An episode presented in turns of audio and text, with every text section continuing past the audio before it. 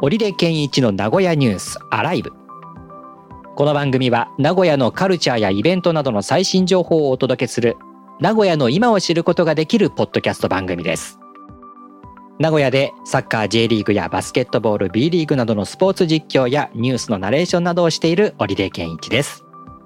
番組へのご感想お便りは番組ホームページのメールフォームまたはツイッターへハッシュタグカタカナでニュースアライブとつけて投稿してください。お待ちしております。今日の話題はこちら。愛知県名古屋市近郊の古代の史跡博物館をめぐるスタンプラリーを開催。縄文時代、弥生時代、そして古墳時代について楽しく学ぶことができる史跡や博物館をめぐるスタンプラリーが2023年2月18日土曜日から3月19日日曜日まで開催されます。参加費は無料です。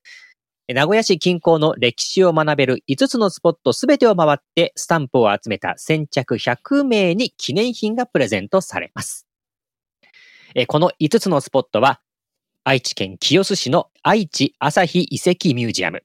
名古屋市森山区の大観志田見古墳群ミュージアム、名古屋市瑞穂区の名古屋市博物館、名古屋市南区の名古屋市三原市大考古資料館、そして名古屋市熱田区の熱田神宮公園内にある史跡ダンプ山古墳となっています。もうすごいな。こういうスタンプラリーがまた開催されるということでね。一月でこの5つを回ると。うん、そうですね。で、なんか古墳が多い地域なんですかね、この辺って。みたいですね。僕もなんか今、全くこの、あの、正しい情報というか、正しい知識じゃないまんま言ってみます、あの、喋りますけど、はい。あのー、この辺りっていう、アスタジング辺りっていうのは台地になっていて、すぐ近くが海になってたはずなので、人も集まって、まあ、貝とかも取れたりする、したのかな？どうなのかなっていう、あやふやな知識ですけれども。まあ、ですから古墳なんかもね、多くあるんじゃないかなと推測はしますが。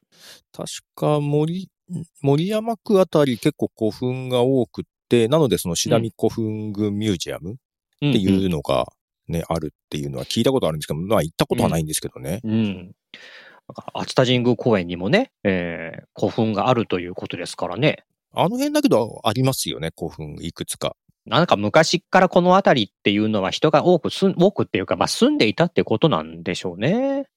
今の地形も全然ね、昔とは違うでしょうから。ね、名古屋城の辺りまでが陸で、もうすぐそこからもう川、堀っていうか、海、海っていうか、なかったんですよね。確か。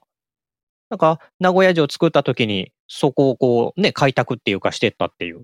話でしたよね。うんうんうん。ちょっといつの時代までかわからない。わかんないけど、はい、まあ、名古屋城作る時かな、みたいな感じで思ってますけどね。だって、熱田神宮のあたりなんかも、ほら、七里の私の遺跡なんか史跡でしたっけ、はいはい、ね、東海道53次の、はい。あれあるけども、え、こんなところ、七里いらんじゃん、陸地じゃんって思うところにありますもんね。だから、東海道53次言ったら江戸時代ですかね。そのくらいは、あの辺だってこう、七里って言ったら何キロ ?20 キロぐらいありますか？ね、あのくらいはだって船で行った方が早いからっていうね、ことであったわけですか。だから今の地形は随分変わってるわけですよね。その、まあ、江戸時代に比べたとこ。ね、もうね。そして、その他なんですけれども、えー、南区であったりとかね、えー、水北であったりというところも、考古資料館ですか、こういうものがあるということで、これスタンプラリー一月で回れますかね？どうなのかな、まあ、まあ、そんなに回れるとは思いますけどね。っていうのもね、僕、こういう博物館とか行ったら、一つ一つの展示に書いてある、あの、文字なんかをずっと読むタイプなんです。昔みんなで首里城に行った時に、その首里城に書いてあったその文言を一つ一つ丁寧に見ていったら、もう僕だけ20分くらい遅れて首里城から出てきて何やってたのって言われたことあるんで。まあけど一日一つ行けば、まあ。まあ一週間に一個、あるいは二個っていうペースですもんね。